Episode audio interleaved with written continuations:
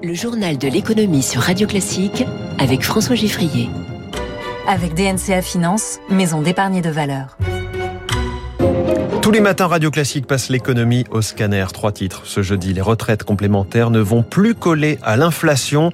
Le revenu d'engagement pour les jeunes n'est plus ce qui était promis. Et puis une journée ultra tendue sur les marchés financiers hier. Le gaz est encore monté à la tête de tout le monde. Dans cinq minutes, le Focus Eco de Radio Classique, Roland Cubin, directeur des opérations de Groupama Immobilier et la future deuxième plus haute tour de France, dont le chantier a commencé à la Défense. Il est avec nous à 6h45. Radio classique. Journal de l'économie qui démarre avec un chiffre 0,5 comme 0,5 points sous l'inflation. Si vous faites partie des 13 millions de Français qui bénéficient d'une retraite complémentaire du privé, votre pouvoir d'achat risque bien d'être amputé. L'Agir Carco va décider aujourd'hui d'une revalorisation au 1er novembre, mais malgré l'inflation soutenue, la hausse des pensions complémentaires sera donc moindre. Explication d'Émilie Vallès qui a sondé les partenaires sociaux. Notre règle d'or nous impose d'avoir six mois de réserve, explique Éric Chevet, vice-président de la CPME. Cette sous-indexation des pensions, c'est donc un choix de prudence alors que l'on a perdu plus de 4 milliards d'euros l'an dernier. Ce sont nos réserves qui garantissent en fait à nos cotisants actuels que leurs cotisations ne seront pas perdues, qu'ils auront bien une pension à leur tour le moment venu. Pour la CFDT, cet effort demandé aux retraités est nécessaire et mesuré. Frédéric Sèvres, secrétaire national du syndicat. Les pensions n'ont pas été impactées par la crise l'an dernier. Les salaires l'ont été, les droits accumulés par les salariés l'ont été. Il est logique que les retraités contribuent aussi un peu à cet effort. Et surtout, c'est une mesure réversible. C'est-à-dire que si on s'aperçoit qu'on a trop sous-indexé, ben l'année prochaine, on surindexera. Ce n'est pas aux retraités de payer la crise, dénonce de son côté Pierre Roger de la CFE-CGC qui s'est opposé à cette sous-indexation prenez euh, une pension moyenne euh, mensuelle de 500 euros, ben, c'est une perte de 50 à 60 euros par an. Je vous rappelle que l'année dernière, il y a eu zéro. Donc sur le long terme, un retraité, ben, il perd 10% euh, de pouvoir d'achat. Pour ce syndicaliste, cela va toucher particulièrement les retraités des classes moyennes qui ne touchent pas d'aide sociale et qui payent des factures de plus en plus salées. Émilie Vallès pour Radio Classique, ces factures de plus en plus salées, c'est l'inflation. Hein. Parmi les thèmes abordés par l'INSEE, on continue de parler de cette note de conjoncture de l'Institut qui parle du une reprise rapide, mais déjà sous tension. Tension au pluriel. Entreprises et ménages euh, composent avec les problèmes d'approvisionnement et les hausses de prix. L'inflation, donc, plus vivement ressentie dans les territoires ruraux, remarque l'INSEE. Dominique Marmier préside l'association Famille Rurale. Il confirme le constat pour se déplacer, on est obligé d'avoir une voiture. Et puis dans les ménages, c'est même pas une voiture qu'il faut, même c'est deux voitures, parce que il faut une deuxième voiture pour emmener les enfants à l'école, pour des déplacements, pour aller dans les commerces, pour aller dans les services publics d'ailleurs qui quittent les zones rurales. Donc les déplacements sont de plus en plus longs. Et puis deux voitures, on a fait les comptes. Hein. Ça correspond à peu près à six pleins de réservoirs par mois. Et puis donc, ça coûte 80 euros de plus avec l'augmentation qui vient d'avoir sur le carburant en moyenne pour les ménages qui ont deux voitures. Donc, on voit bien que ça crée des grandes inégalités, cette hausse. Dominique Marmier. Le prêt à taux zéro prolongé jusqu'à fin 2023, annonce Emmanuel Vargon, ministre du Logement. Le PTZ, qui aide les ménages à accéder à la propriété, devait s'arrêter fin 2022. C'est donc une année de plus. Les conditions de ressources sont inchangées. C'était une promesse d'Emmanuel Macron. Le revenu d'engagement à destination des jeunes verra bien le jour, mais très largement revu à la baisse. Selon les échos, 500 000 jeunes devraient en bénéficier.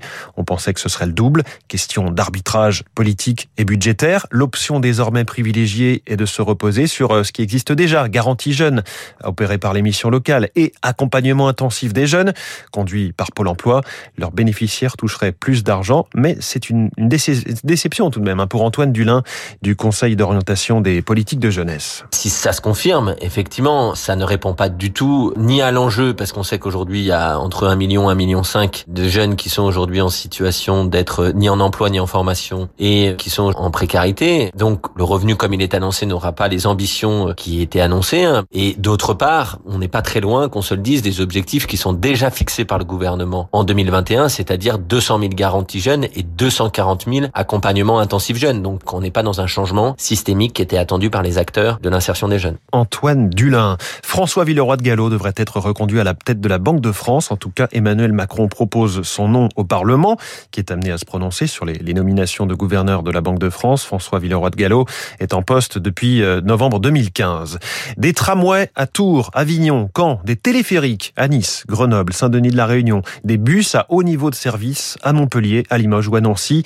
900 millions d'euros ont été attribués hier par Jean Castex à 162 projets de collectivités locales dans le cadre du plan de relance. Tous sont hors de l'île de France.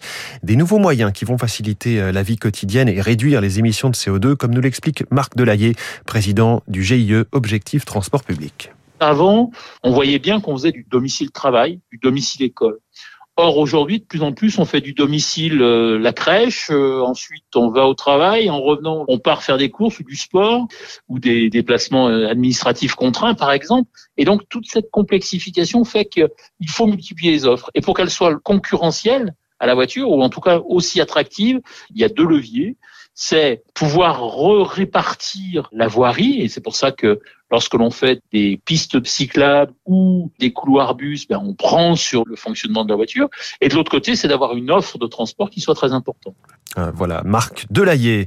Il est 6h45. Les traders ont dû faire appel à tout leur sang-froid hier sur les marchés avec une journée totalement crispée. Bonjour Eric Mauban. Bonjour François, bonjour à tous. L'énergie est encore une fois au cœur des préoccupations et elle a joué les montagnes russes, forcément, hier. Effectivement, gros coup de déprime hier sur les marchés avec à Paris un CAC 40 qui a cédé en séance plus de 2%. Il a ensuite rattrapé une partie de son retard, limitant en clôture son repli à 1,26%, juste sous les 6500 points. Les sujets d'inquiétude sont nombreux. Il y a les problèmes d'approvisionnement liés au Covid, les difficultés du secteur immobilier chinois, mais aussi l'inflation avec la flambée des prix de l'énergie. Un exemple, le prix du gaz. Hier, son prix a bondi à l'approche de l'hiver avant de repartir à la baisse. En effet, en Russie, Vladimir Poutine a laissé entendre que Gazprom pourrait augmenter ses approvisionnements vers l'Europe. Donc, gros ouf de soulagement. Autre bonne nouvelle aux États-Unis cette fois, les parlementaires américains ont accepté de repousser du 18 octobre à décembre l'échéance pour trouver un accord sur le relèvement du plafond de la dette. Cela a permis à Wall Street de terminer la séance en hausse de 0,3% sur le Dow Jones. En attendant que tous ces problèmes de fonds soient résolus, eh bien les opérateurs vont surveiller de près les comptes trimestriels des sociétés américaines qui commencent à être publiés.